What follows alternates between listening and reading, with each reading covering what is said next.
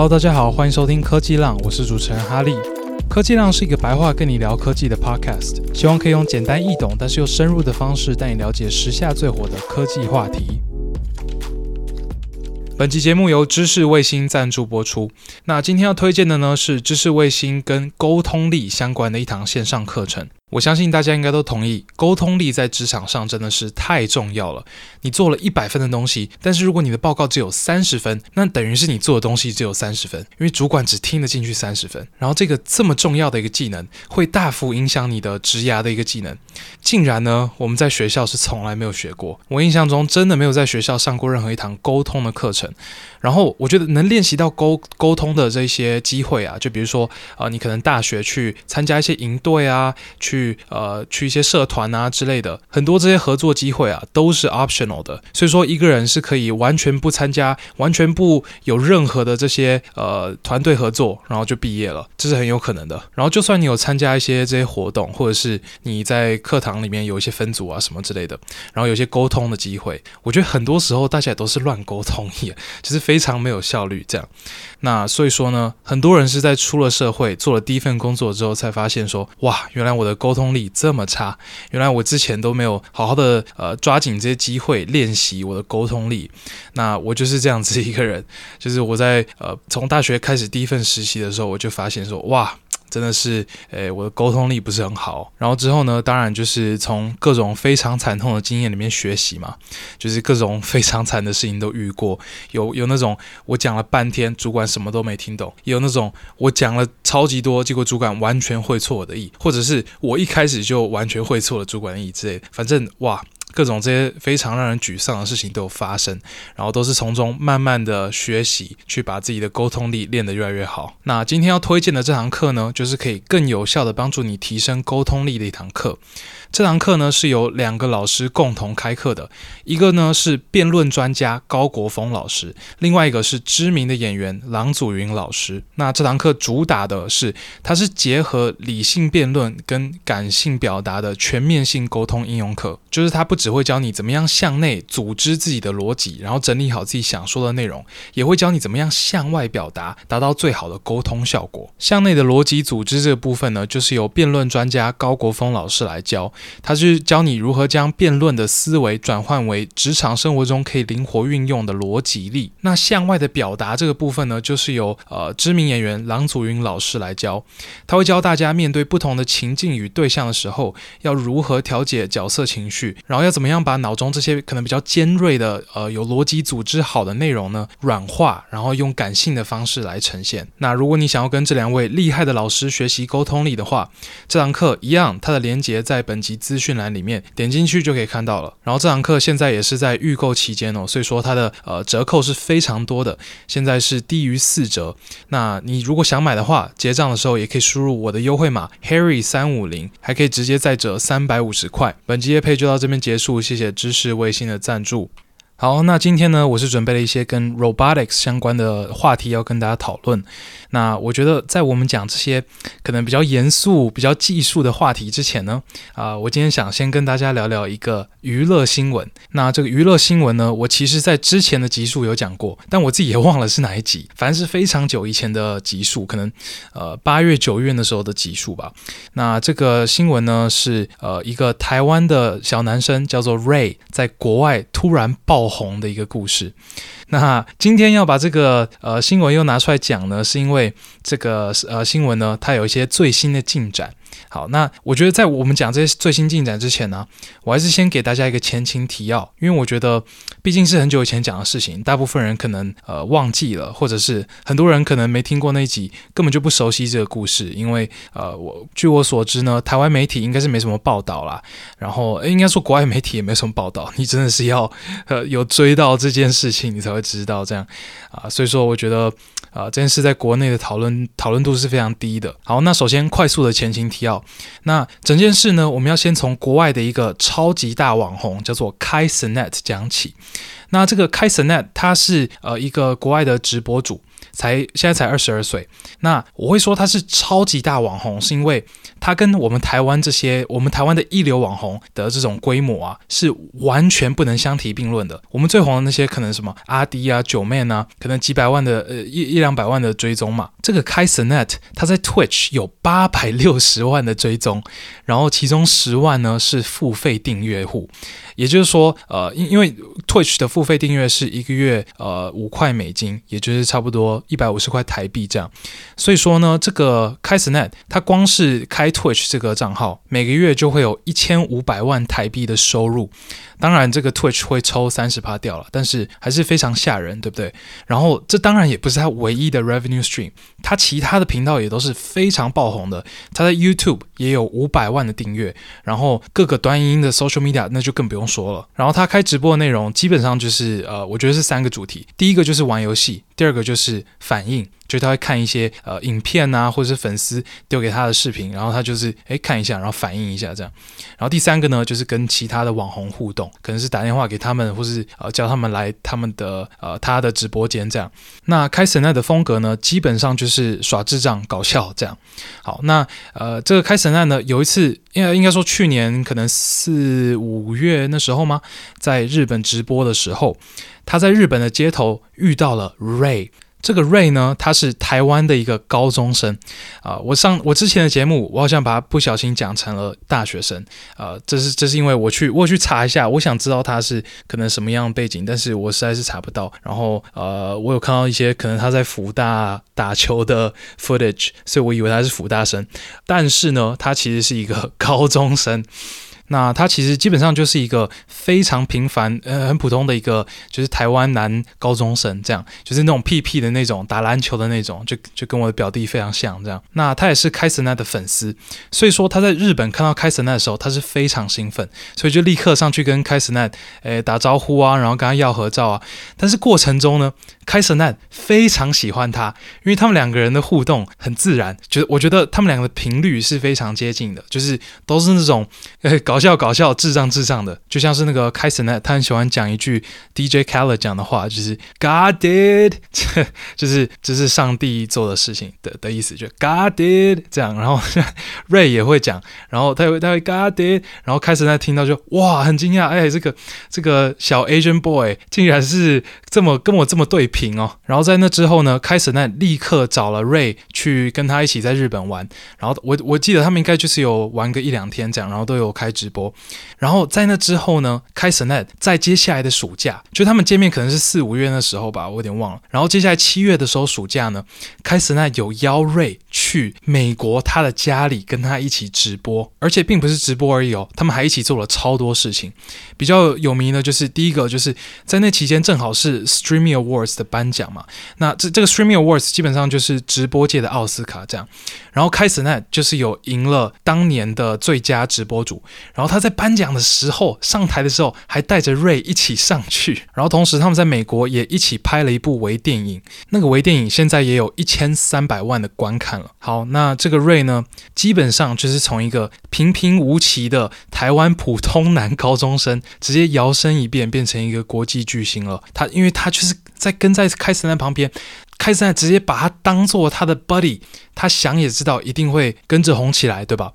那那时候，呃，我记得就是他从刚从美国回来的时候，我记得他的追踪在 TikTok 的追踪应该是可能一百二十万左右，但是我刚刚看了一下，他现在在 TikTok 已经有两百二十万的追踪了。这完完全全就是一个奇迹，就是你想这个几率到底有多小？一个台湾的男高中生竟然在日本遇到美国的直播主，然后还跟他成为好朋友，然后因此爆红。好，那前情提要，我觉得就差不多到这边结束。接下来就是重点了。Ray 从美国回来之后，他到底干了什么？他有好好的利用他的名气，然后立刻开始直播，变成一个网红吗？答案是没有。他回去上学了。对，然后我今天会讲这个新闻呢，是因为他今天就终于他做了这个呃第一次的直播。那今天会开呢，我猜应该也是因为高中的期末考结束了，然后他们寒假开始了，这样，这是我的猜测啦。那今天他的直播呢，我就只有加进去看，可能五分钟左右，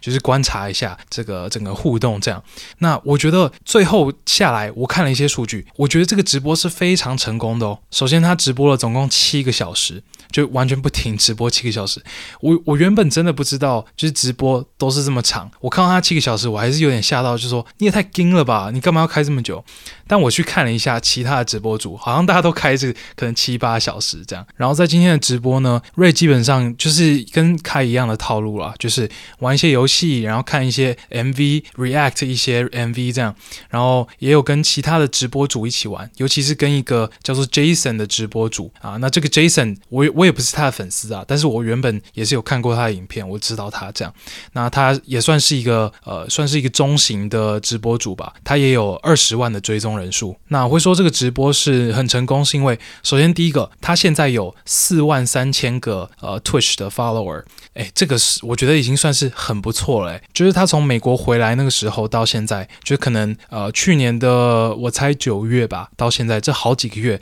他是在社群媒体上几乎完全没有任何声响，但是他现在还能有四万个这个呃 Twitch 的 follower，真的是非常的不错。然后再来第二个成功的原因是观看次数是非常稳定的。他平均有两千个人在看他的直播，两千个人这个比例是非常高的。呃，虽然说，当然他第一次直播可能很多数据有一些 bias，但是我拿一个 benchmark 给你，就是我刚刚讲到那个 Jason，另外一个直播主啊，他二十万粉丝嘛。他平均一个直播也是两千七百个人在观看而已。尤其这个 Ray 啊，我觉得他他英文很明显也不太好了，但他竟然可以 entertain 这些国外的观众，连续 entertain 七个小时，然后持续的让两千个人在看他的直播。我觉得呃，以第一次直播来说，真的是非常强了。好，那我觉得新闻的部分就讲到这边。接下来我想跟大家讨论一个话题。就是我问大家一个问题：你们觉得瑞那个时候从美国回来之后，他应该像现在这样，先把这个上学期的课业给修完，然后寒假再来开直播，还是他应该要直接休学，直接不读高中了，然后立刻来开启他的直播事业？我觉得，如果我是瑞的家长，他应该是在美国那个时候，我就已经在台湾帮他办好休学了。他回来台湾之后，立刻开始筹备开直播，可能准备个一两个礼拜，帮他布景一下，然后帮他让他帮他训练一下，然后就立刻让他开始直播了，然后立刻开始帮他找一个 agency。说真的，我真的不知道他的家长在想什么，竟然让他继续去上学。当然，我不排除。有可能是他自己想去上学，如果他自己想去的话，OK，那谁也劝不动他嘛。但如果是家长叫他去上学的话，我觉得真的是太太太可惜了。我觉得瑞从美国回来直接停更好几个月，真的是超伤的。他不知道掉了多少粉丝。他应该在那时候回来，话题正热的时候，立刻就变成一个直播主，立刻开始开直播，然后把这这个流量紧紧抓住。我觉得他的家长会让他回去上学，应该是他家长不了解这些流量的意义。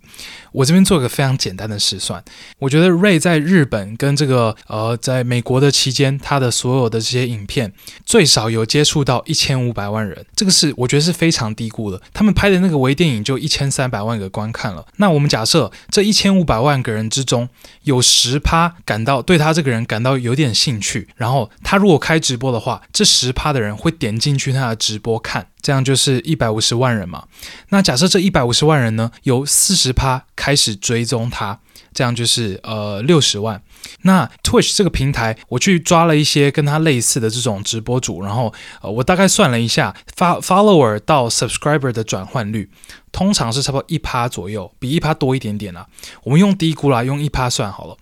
假设这六十万的粉丝有一趴的人付费订阅 Ray 的话，他一个月有九十万台币的收入。诶，当然这个 Twitch 会抽三十趴嘛，所以说他最后的 take home income 是呃六十三万台币。然后你今天舍弃了一个月六十三万台币的收入。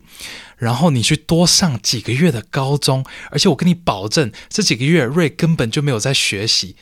我当当然这是我自己的 assumption，但我猜他根本没心学习吧？他一定都是在想怎么直播啊。然后好了，你心不在焉的上了几个月的呃高中，你现在寒假终于又出来直播了。那你现在直播的这个你的粉丝数呢，就只有四万三千个。哎，人家你的 K，你的好 buddy 有六八百六十万个人在追踪，哎，你四万这样合理吗？很明显浪费了一大堆流量嘛。好啦，不过这件事情呢已成定局啊。呃，虽然我觉得非常的可惜，就是如果我是一个 marketing agency、网红 agency，我绝对我花重金也要把这个 Ray 给签下来。这这这那时候的潜力真的是太大，不过他真的是浪费了超多流量。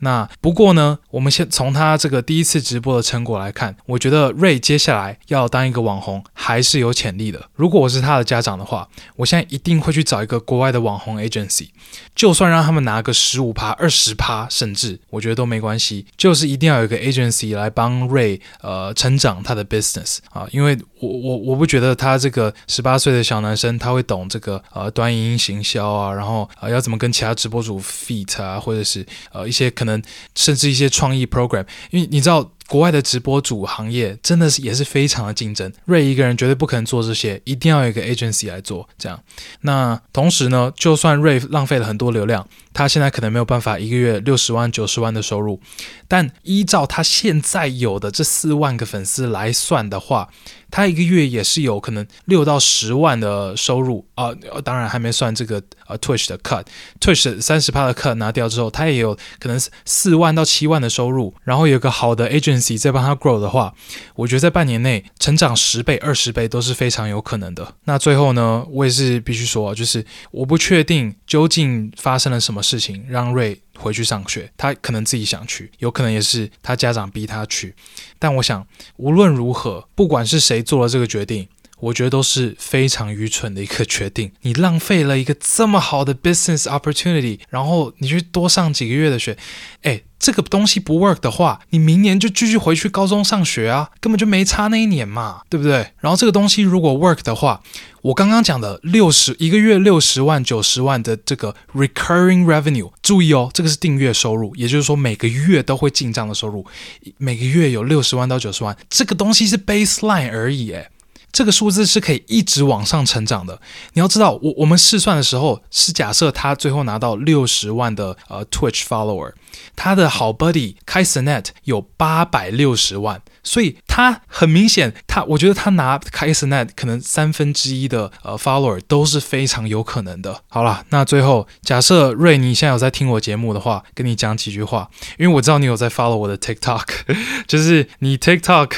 哎，我感觉好像我一个 stalker 一样，但是你 TikTok 里面 follow 的一百多个人，其有其中一个是哈利说 I know this，然后还有你你的同学也知道我是谁，他他有来密我，然后就是我原本以为你是福大的大学生。是你同学跟我讲，呃，你是一个高中生，我才知道你是一个高中生。OK，anyways，、如果你现在有在听我的节目的话，你不要为你失去的那些流量感到可惜，因为它已经失去了，不要管它了。OK，我们往前看，你现在有一个很好的开始了，你有四万多的呃 Twitch follower 了，然后这个只会一直往上 grow 而已，不会减少的。听我的建议，去找一个 agency，我跟你讲，百分你百分之百找得到的。你那么多跟开丝奈的影片，你随便发几部给他，就一堆人想要。签你了，我跟你说，然后你你让他拿个，因为因为我觉得应该很多人会想签你，所以说你可以谈一个比较好的价格嘛，不要让他抽个什么二十八、三十八，你让他。看能不能谈到可能抽个十趴、十几趴这样，然后找到了这个 agency 之后，也签了这个 deal 之后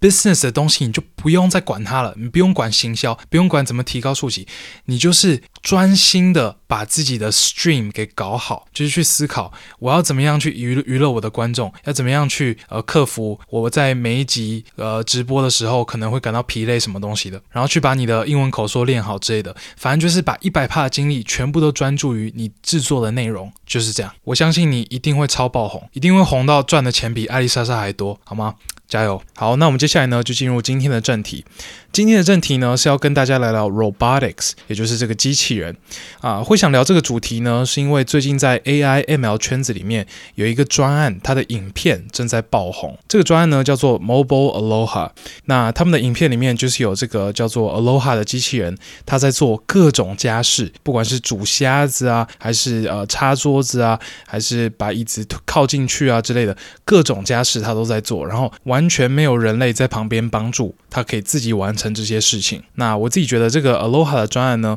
啊、它不但成果很好，而且它还是完全开源的，不管是硬体还是软体都是完全开源的。所以说，我觉得这是真的是超棒的一个专案，呃，我必须跟大家分享。然后它的同时，它的成果也是非常让人兴奋的嘛。我们可以看到，就是机器人的 AI 啊，未来真的是潜力无穷。好，那在开始介绍 Aloha 专案之前呢，我先给大家一些机器人领域的一些基本知识好了。那我们知道，机器人你如果用外形来分的话，有非常多种嘛，对吧？有人形的机器人，也有车子，特斯拉也算是一个机器人嘛。然后也有那种工厂的单独手臂啊那种之类的。但你如果是用软体来分的话，主最主要就是两种流派，一种是 machine learning based 的机器人，也就是呃 AI 的机器人。另外一种呢是 control theory based 的，也就是控制理论 based 的机器人。我来简单介绍一下这两种的差别好了。虽然说我记得在科技量第八集我应该是有大概讲过，但是呃，我觉得我应该没有非常呃全面的总结过。那等一下，如果我讲到一些比较技术的东西，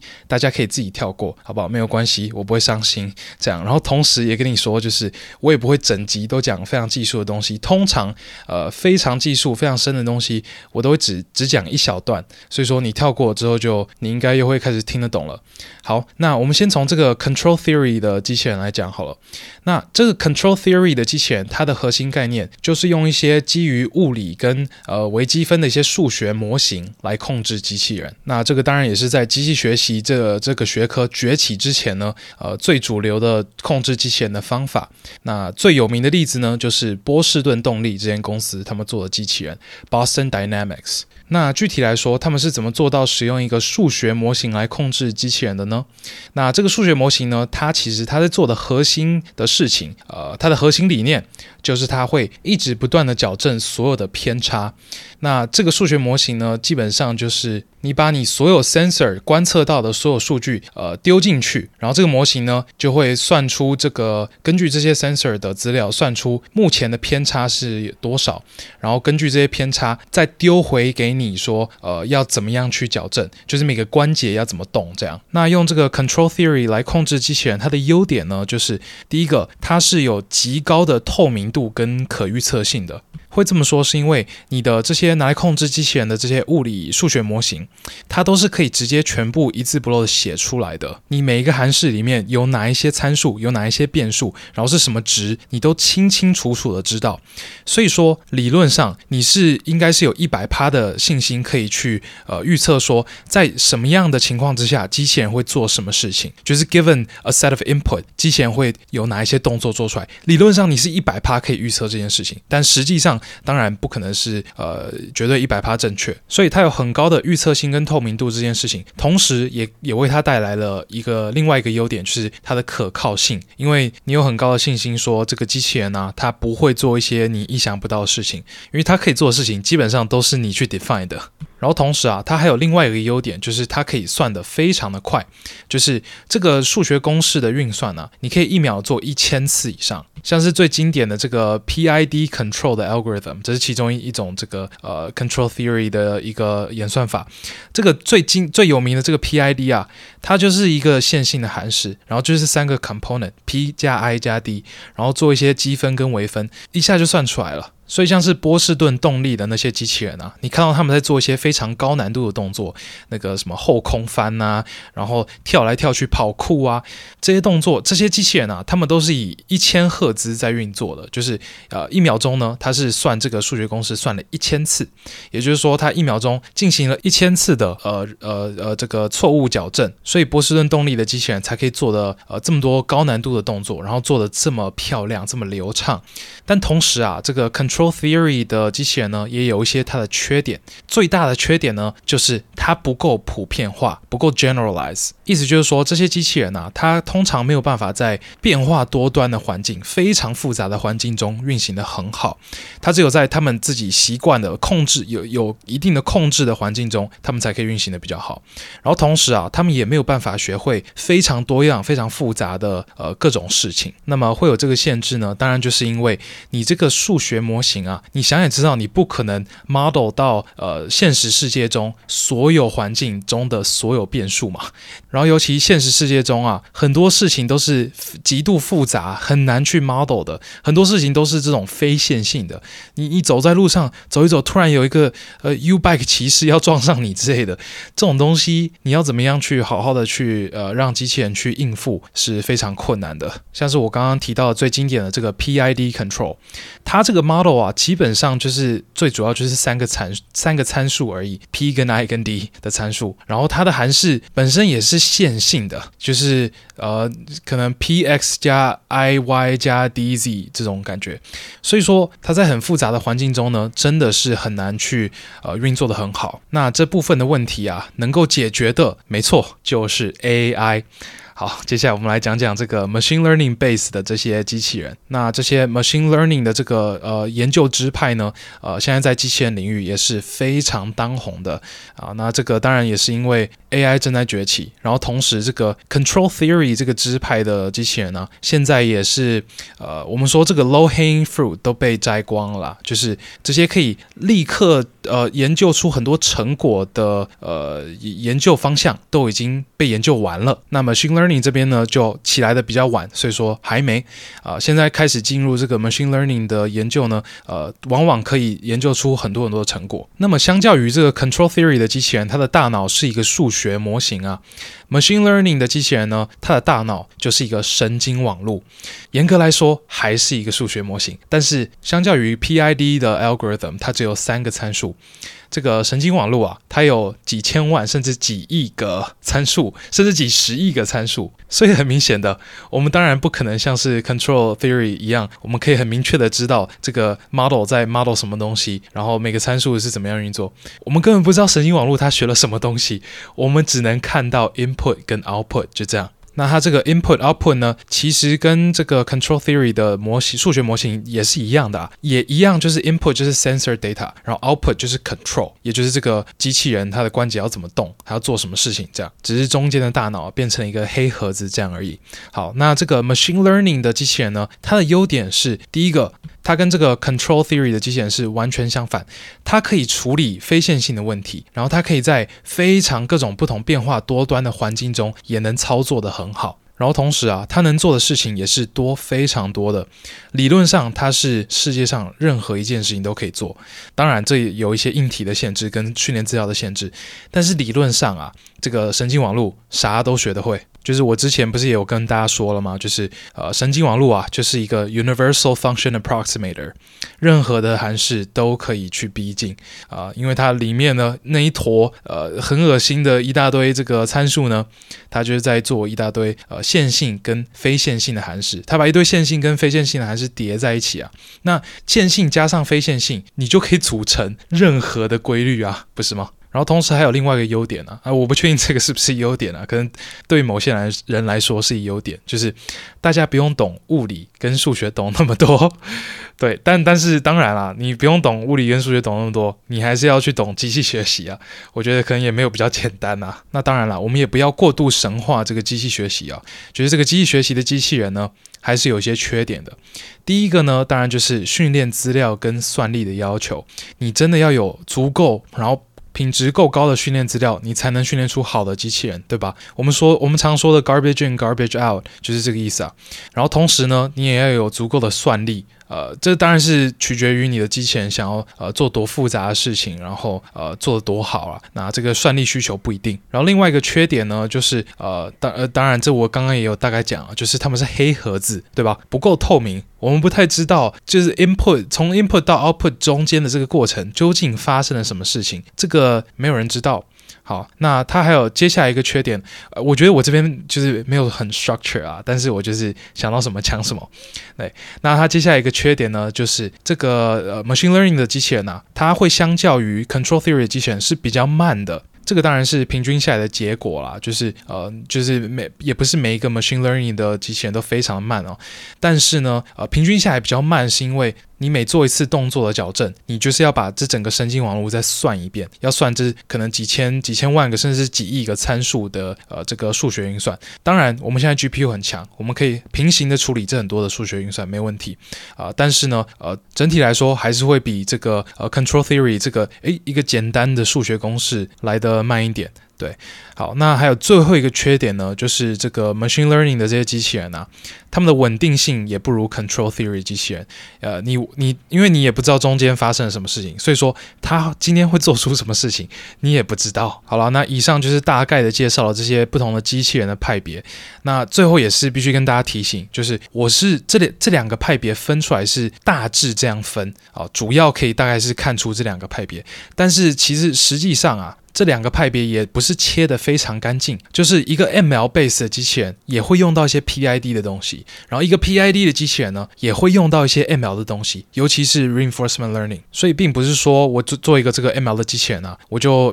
control theory 的东西我全部都不碰，就也也不是这样。对，但是你主要是看你这个机器人它的大脑，它主要在做判断的那个模型啊，它究竟是使用一个 ML 还是去使用 control theory 这样。好，那这些背景知识有有了之后呢，我们可以来讲我们今天的重头戏了，就是这个 Aloha 的专案。好，那这个 Aloha 专案呢，它其实是在二零二三年的四月，它出了第一篇的论文。那我们先从这个那篇论文开始。诶，应该说严格来说啦，我我今天我刚刚开头跟你讲，跟大家讲的这个专案呢、是 Mobile Aloha，算是他这个四月的第一篇论文的进阶版。所以，我们先从四月的这个第一篇论文开始讲起好了。那首先，这个 Aloha 究竟是什么呢？呃，我觉得大家可以把它想象成一个 package，就是它它是从呃你要怎么样去收集训练资料。到这个机器人它本身的大脑，到这个机器人它所有的硬体配备，全部都包含在内的一整个呃 DIY 机器人 package 这样。然后这是一个史丹佛大学做出来的研究，这样。好，那整个论文里面呢，呃，它发表的东西基本上就是两个。第一个呢是能够帮助你收集训练资料的呃呃一个硬体的设施，然后同时也包括这个机器人它本身的硬体结构。啊，他要把这些东西全部公开，然后他把这个硬体设施呢称作 Aloha，然后另外一个发表的东西呢，就是一个叫做 ACT 的呃学习演算法，这个就是 Aloha 机器人的大脑。这样，那我们先从 Aloha 开始讲起好了，也就是它这个机器人本身、啊，然后也包括它这个呃能够收集训练资料的这个系统。那这个 Aloha 的全名呢是 A Low Cost Open Source Hardware System for Bimanual Teleoperation。我们来讲解一下这个名词是什么意思好了。那我们先从最后面比较难的部分开始讲起。呃，bimanual teleoperation 是什么意思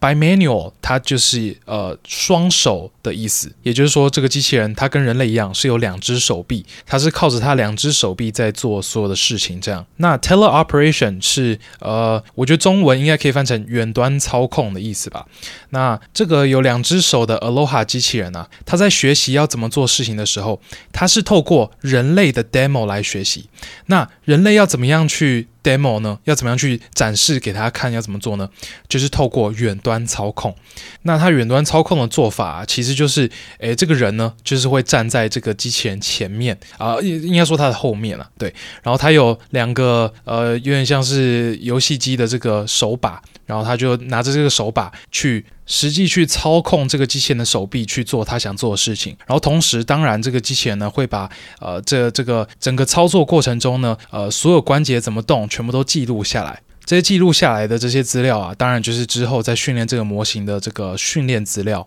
所以这个 Aloha 的机器人啊，基本上就是一个两只手的机器人，然后是有一个人可以在后面操控的，呃，有点像是手把手的教学。然后不教学的时候，就是当这个机器人呃已经学完了之后，它也是可以自己去做事情的。那这个名字的部分，Bimanual Teleoperation 这边已经讲解完了。前面的东西其实就很简单了，前面是 A Low Cost Open Source Hardware System，那这个基本上就是在讲说它的这个造价是 Aloha 的造价是。非常低的啊、它总共整个系统只要二十 K 的美金，也就是大概呃六十万台币这样。然后同时，他也说这个 Aloha 机器人呢、它是 open source 的，它是开源的。这是什么意思呢？就是它完全把你要怎么呃这做出这个机器人，它所有的零组件，然后怎么建出来，全部都公开在网络上。甚至每个零组件要去哪里买，它都有附上链接，然后很多都是在亚马逊就可以买得到了。就是除了最贵的两只呃机械手臂要去呃跟一间这个呃机器人公司买以外，其他东西基本上都是在亚马逊都可以买得到。然后其中一个有包括这个呃就是机机器人运作的平台啊，它其实就是一个 Flexi Spot 的升降桌，就是跟我房间的那张一模一样，完全就是一模一样同规格的一张升降桌。这样，所以说任何一个人，诶，虽然说一个一个人应该不会这么做，应该说任何一间学校的实验室啊，都可以依照他们的这整个呃整个个整个 document，然后 follow 他所有的步骤，然后自己去建出一个 Aloha 的机器人。包括这个机器人本身，然后也包括 Teleoperation System，就是你要远端操控去教学这个机器人的所有的零组件都可以自己做到。那接下来啊，我们来讲讲这个机器人的大脑，也就是这个 ACT 的呃学习演算法。这个 ACT 是 Action Chunking with Transformers 的简称。首先，Action Chunking 的意思呢，基本上就是它把一个动作。拆成很多个小动作、子动作这样子，然后他把这些子拿这些子动作来干嘛呢？把它丢进 Transformer 当中。这个 Transformer 的神经网络架构啊，我觉得如果你是 AI 的人啊，你应该是呃听到烂掉了，因为我们现在是整波这个呃大型语言模型啊，每一个都是用 Transformer 做的嘛。那我们知道这个 Transformer 在做的呢，就是 Next Token Prediction 嘛。那对于这个大型语言模型来说呢，它的 Token 就是一个字。所以它就是不断的在预测下一个字，这样。那对于这个 ACT 来说呢，这个 Aloha 来说呢，它的下一个 token 就是下一个动作，下一个子动作这样。那他们在 Aloha 专案使用的这个 Transformer 大脑，它是一个八十 million 参数的一个呃 model，也就是这八千万参数嘛。那八千万在现在的这整个呃生成式 AI，我们这些大型语言模型的规模之下呢，真是小小的一粒米左右的大小。就是对我们现在来说啊，我们我们所谓的小模型，就像是 Microsoft 的 Phi 2，就是大概十亿参数。对我们来说，十亿参数就是一个哇，好小的模型哦。那八千万是什么东西？那你看这个模型这么小，你应该也可以大概猜到它的硬体设施、它的训练设施呢，呃，要求没有很高。没错，他们就是使用一个 GPU 而已，然后是使用这个 NVIDIA RTX 二零八零 Ti 的 GPU。就是蛮蛮旧、蛮早以前的一个 GPU，这样现在已经出到四零九零了嘛，所以这个二二零八零是很久以前。那这个他们就拿这个 GPU 呢，训练了五个小时，就可以训练出一个 Aloha 的模型了。那他们训练 Alo 这些 Aloha 的模型啊，都是 task specific。Task specific 的意思就是说，呃，每一个 Aloha 的模型呢，它都只能做一件事情，它就是专门为了那一件事情而训练。好，那我觉得对于这个 Aloha 模型，它一些呃基本知识你现在都有了。我们接下来讲一讲这个 Aloha 模型究竟亮点在哪里，它为什么呃我会觉得它他这么厉害？首先，第一个，我觉得大家会在意的就是他的表现究竟如何，这是最直接的嘛。他万一什么事都做不好，那我们要他干嘛？但很明显的，并不是这样。我觉得大家可以去点进去看一下他的 demo，我会把他的这个呃他们的 demo 的链接放在本集的资讯栏里面。我知道有有有时候我会忘记放，那大家可以。在提醒我，那这次我会尽量记得，呃，我一定要放在资讯栏里面。这样好，反正我觉得大家点进去看了，你就会知道，哇，他事情真的是做的挺不错的，诶，真的是做的非常好哦。我来举几个例子，他有做的事情。第一件事情呢，就是他会呃煮虾子。那当然这，这部分其实是呃 Mobile Aloha 的 demo，但 Mobile Aloha 基本上就是 Aloha 啊，这部分我待会儿会再介绍。好，那反正呃，他的 demo 是这样，你看到这个机器人，他的手臂把那个油罐拿起来，他要煮虾子嘛，把油罐拿起来，然后倒在锅子上面，然后把再把油罐放下来，然后再把这个虾子啊倒进锅子里面，然后还会拿那个，然后再把那个铲铲子拿起来，把虾子给翻身翻面，然后翻面完之后起锅转身把这个虾子倒到盘子里面。这全部的过程完全没有人类操控，非常厉害。然后除此之外，他还有做非常多种不同的事情，就包括呃擦桌子，然后是比较高难度的擦桌子哦，是先把一杯酒杯拿起来，然后在下面擦一擦这样子。然后还有进电梯上楼，他自己到这个电梯前面，然后按下那个上楼的按钮，然后门开了之后自己走进去。那我知道这边比较小心的人就会问说，诶，这些 demo 会不会都是 cherry pick 的结果？也就是他们可能试了一百次，只有一次成功，然后那一次就放上去这样？诶，其实不是哦，你们去看他的论文，你就会知道，他们这些所有事情，他他都有算他的成功率，他的成功率在所有事情都超过八十趴以上，唯一的例外就是煮虾子，因为煮虾子那个确实是挺高难度，有时候你翻面还要翻到翻对，这这个我觉得对于一些人类来说啊，都已经。都做的不太，都成功率都不会到八十趴，对。那这个煮虾子呢，它成功率只有四十趴，但其他的事情全部成功率都是八十趴。所以这个 Aloha 模型它的成果真的是非常好哦，它是一个很厉害的机器人哦。而且重点是什么，你知道吗？并不是它多强，而是它使用成本极低呀，非常的低。不管是在金钱的使用成本，还是时间的使用成本，都非常低。金钱的部分我刚刚已经讲过了嘛，就是整组东西加起来，如果你是进定制版的 Aloha，就是它不会动，它在只会待在原地做事情的 Aloha，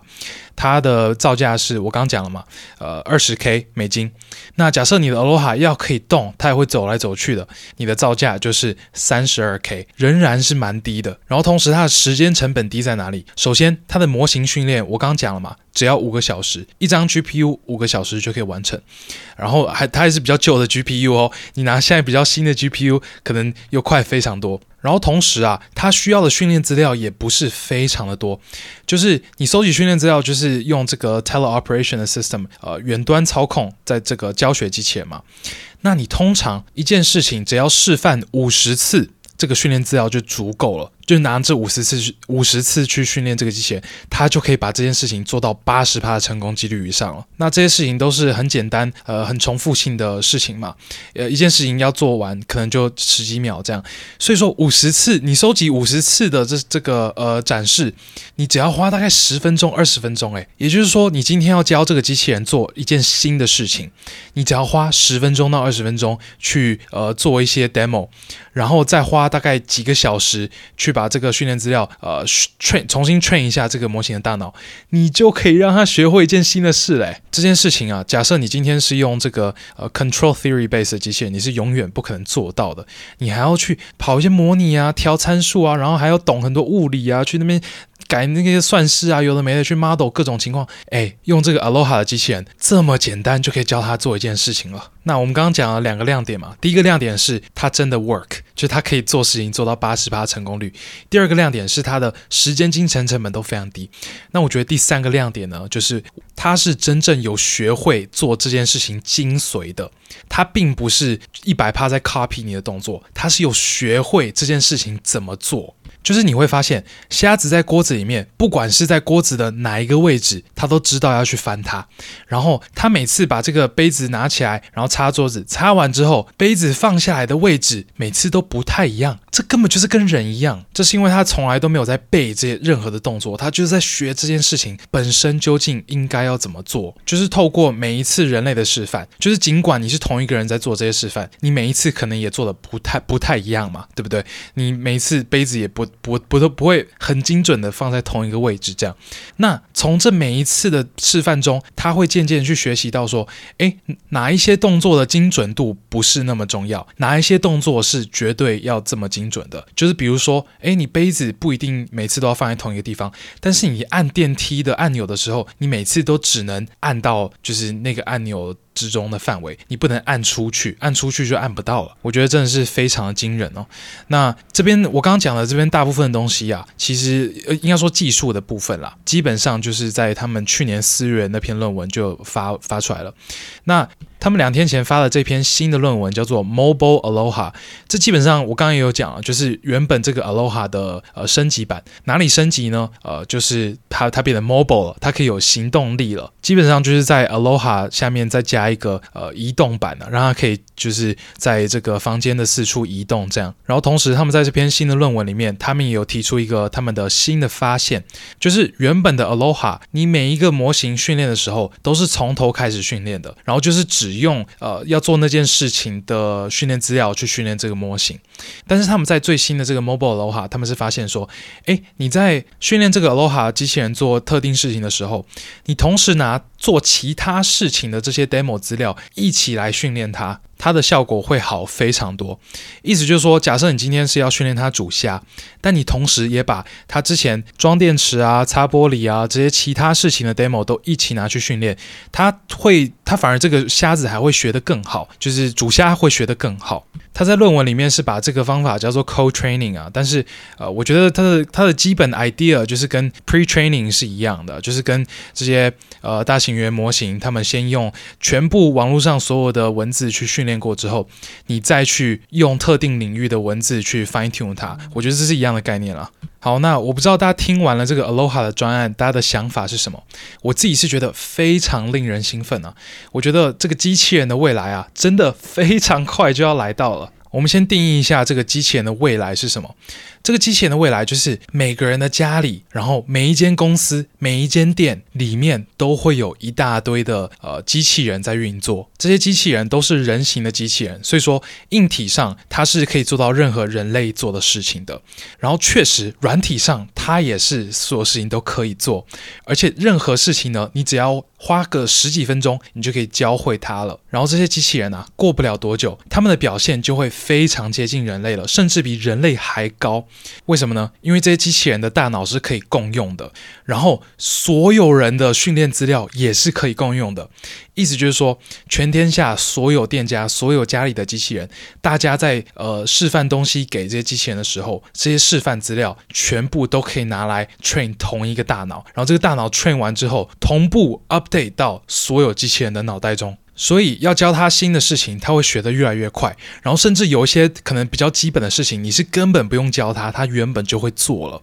然后在你环境有任何出乎意料的改变的时候，这个机器人都会知道要如何应付，因为它的训练资料真的是太多元了。所以这样人类会不会大失业？绝对会啊！所有这些比较劳力活的这些工作啊，基本上全部都是用机器人来做就可以了。就是包括便利商店的店员啊，然后这个麦当劳的一些里面的员工啊，呃，这个呃加油站的员工啊。然后这样子的未来什么时候会来到？我觉得二十年内真的非常有可能。你看我们现在都已经做到这个程度了，然后根据这个程度，然后以及根据我们过去十年 AI 发展的速度，你真的觉得二十年内我们做不到吗？我真的觉得不要太，真的不要小看人类的科技啊。然后目前看来最有可能做到这件事情的公司，当然就是特斯拉了。他们的 Optimus 机器人应该是他们 Optimus 机器人，它的产品定位以及产品的发展方向完完全全的就是我刚刚讲的这一些，像是波士顿动力，他们也有人形机器人嘛，叫 Atlas，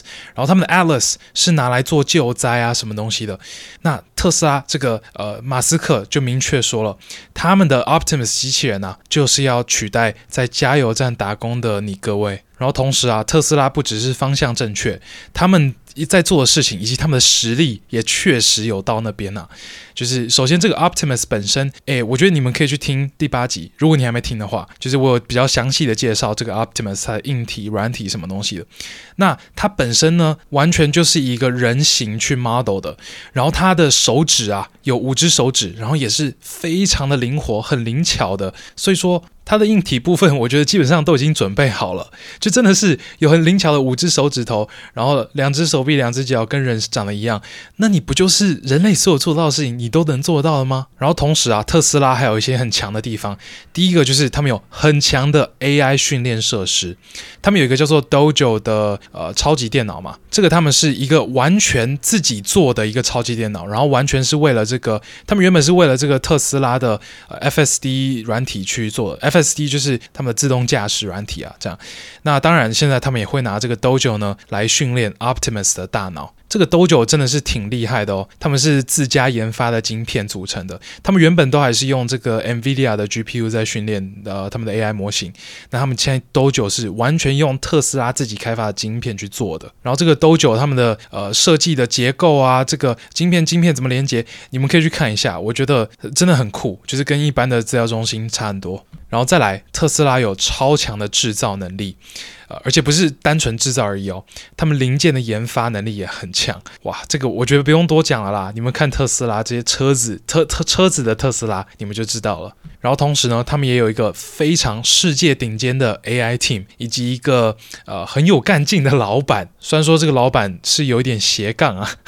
但是呢，呃，整体来说他还是非常有干劲的。所以啊，马斯克在股东大会上面他说，呃，特斯拉这间公司它长期的价值绝大多数会来自 Optimus，而不是来自车子。这件事所言不虚啊，真的。那当然啦，这个特斯拉的 Optimus 呢，呃，现在知道它会是一个闭源的呃机器人这样。但是呢，在开源的机器人这边，呃，我自己也是觉得也我我们也是看到很多的进展了，像是今天的这个 Aloha 机器人，它就是从头到尾完全开源的。好啦，所以这个结论呢，就是在二零二四年呢、我很期待看到特斯拉的 Optimus 有一些新的进展。他们最好是再再办一个新的 AI Day，不知道为什么二零二三就没有 AI Day 了。好，那可能是马斯克太斜杠了。那呃，我同时呢，我也是很期待在 Open Source 这边。看到一些更多的这个呃机器人的进展。好，那如果你喜欢今天的节目的话，可以帮我五星评论，然后把科技浪分享给你的朋友们。毕竟我们科技浪呢，现在是完全免费的一个 podcast，